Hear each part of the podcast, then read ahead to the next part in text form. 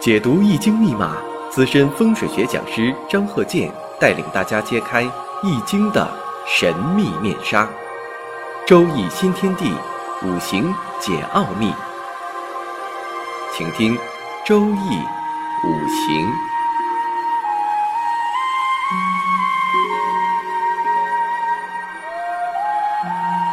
上山微电台荣誉出品。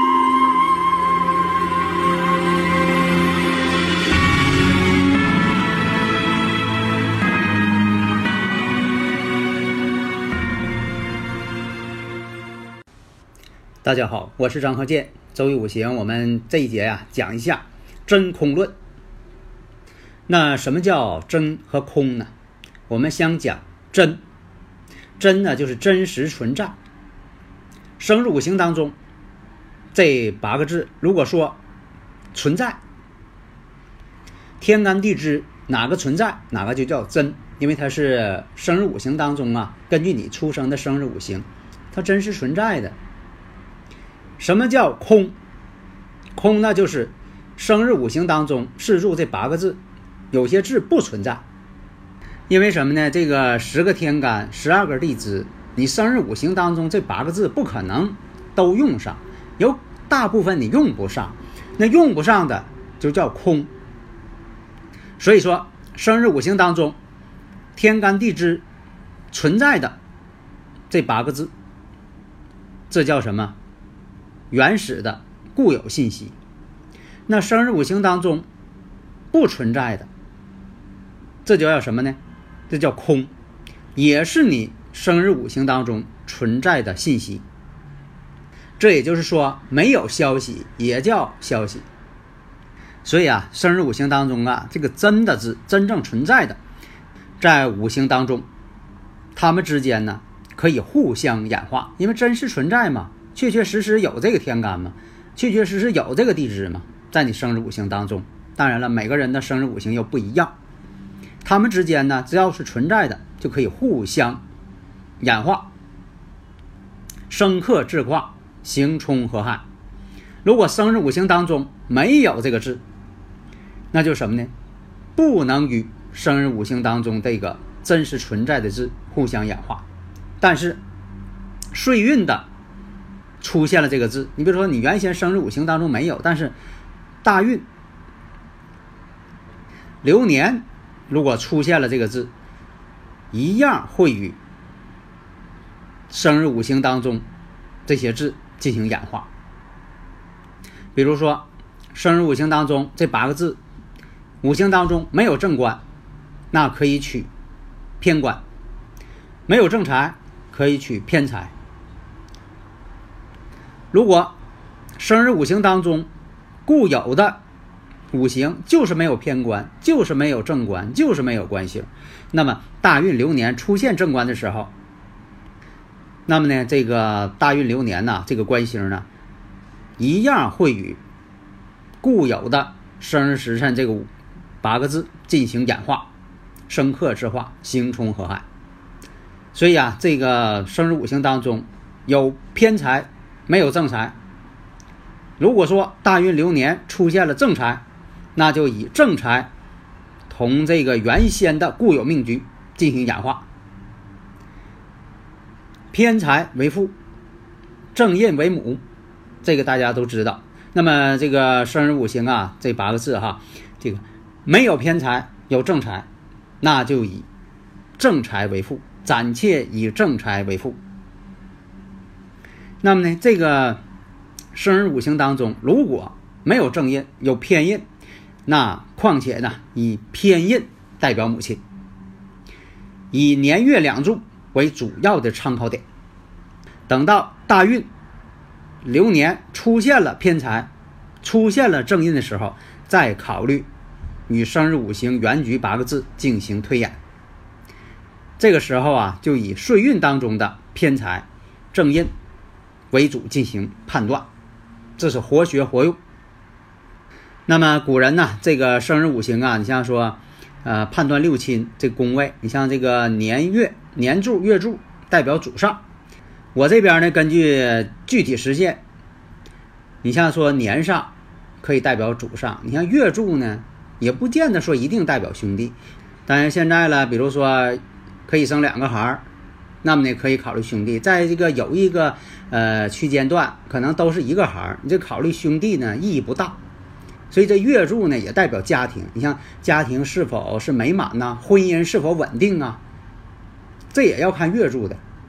你像这个月柱要是出现了问题了，对家庭的影响也很大，有很多你像这个离婚呐、有外遇呀等等啊，跟月柱还有一定关系，触动了月柱了。那么这个日支呢，代表婚姻宫、夫妻宫、流年、大运或者。原局当中与这个婚姻宫有感应了，那就是跟婚姻的事情有关系了。你像这个什么时间结婚，什么时间离婚，或者是五行当中能否白头到老，都看这个日支日柱。那么这个时柱代表着儿女宫，比如说啊正财、偏财、正印、偏印。你说这些星都没有，那么呢，可以用这个年柱、月柱的喜忌进行判断。如果说这个男命局没有正财星，没有偏财星，可以用日支婚姻宫作为判断依据。女命局当中没有正官星，没有偏官星，怎么办？因为这个官星呢，代表女士的丈夫或者男朋友。那么这个时候呢，同样可以用这个日支婚姻宫进行判断参考。那你说这个食神伤官没有？食神伤官要是没有的话，那么判断子女呢，可以判断这个石柱，石柱的天干地支，因为这个女命啊，与食神伤官代表儿女，男命呢则与偏官、正官代表儿女。通常情况下是这样的，但是如果没有这些星怎么办？那你就换位，换位再考虑。所以大家呢有理论问题可以加我微信幺三零幺九三七幺四三六，因为这些问题呀以前我是讲过。下面我们看一下这个例子：坤兆、壬辰、甲辰、辛丑、辛卯、大运七岁。七岁行癸卯，十七岁壬壬，二十七岁辛丑，三十七岁庚子，四十七岁行己亥，五十七岁行戊戌。我们看一下日主，日主辛丑，时上呢也是辛金，两个辛金，地支呢一个丑土，两个辰土，这一看呢明显身旺。那就不用再这个绞尽脑汁再分析了。所以啊，我们一看呢，这五行日主就是旺，生日五行当中印星特别旺，两个尘土，两个尘土是什么意思？华盖嘛，华盖星，华盖星呢，其实它也代表着艺术之星，临空王。那么华盖临空王，有些人是不是一天老这个研究这空王到底咋回事好多人问，这空王我就告诉你吧，它不等于没有。你像这个华盖临空王，代表什么呢？想象力丰富，一种虚空的思维。有很多这个空想家，你像这个艺术上也有空想家，艺术上这个空想家还很厉害呢，因为这个艺术需要创意，它不是说都是写实的。你像有以前这个电脑制作这个宇宙的想象画，这种宇宙的那种想象的感觉，一般人做不到，好像只有个别人能够做到。因为这个宇宙啊，他们他也没看见。你说他用望远镜看到了，他只是说看过个别的一些天文望远镜的照片，他通过这些想象出来的画，你看看吧，创造出来的画，浩瀚的宇宙。你是想象不出来，震撼。这就是什么呢？华盖的虚空想象力。我们再看，天干上有壬水，有甲木。壬水呀，在古人当中啊，论述啊，这为墨水写字的墨水。甲呢，代表笔杆儿。毛笔、甲木文笔。这就说什么呢？文笔流畅，有华盖星，善于文学艺术、书法艺术、绘画艺术。年上有伤官，这都是艺术之星。像这种生日五行都善于学玄学。以前我讲过，哪一种人善于学玄学？那么壬水伤官也代表一种思维。伤官者聪明，甲木甲木为头，代表头脑。那么呢，思维跟头脑都在这个华盖尘土上，代表什么？非凡的想象力，思路开阔，思维广泛，这种无限的想象力。所以说，在这个大运辛丑、流年丙寅、丁卯，而且呢，伤官也代表口才。所以啊，当事人呢，经常是到各个地方讲学、培训、演讲，名声很大。为什么是这样啊？大运嘛，你看，这大运辛丑，印星非常强大了。那么流年呢，官星又来了。这官星呢，代表地位，提升地位。但是这里边呢，也不能说。这不都是好事吗？未必。这里边有什么呢？他年上有个伤官，五行当中他没有官星，官星出现了。所以说呢，当年这两年其实也有不少是非的。所以在判断的时候，我们不能说这一年都好，或者这一年都不好。有的时候这一年当中啊，有好有坏。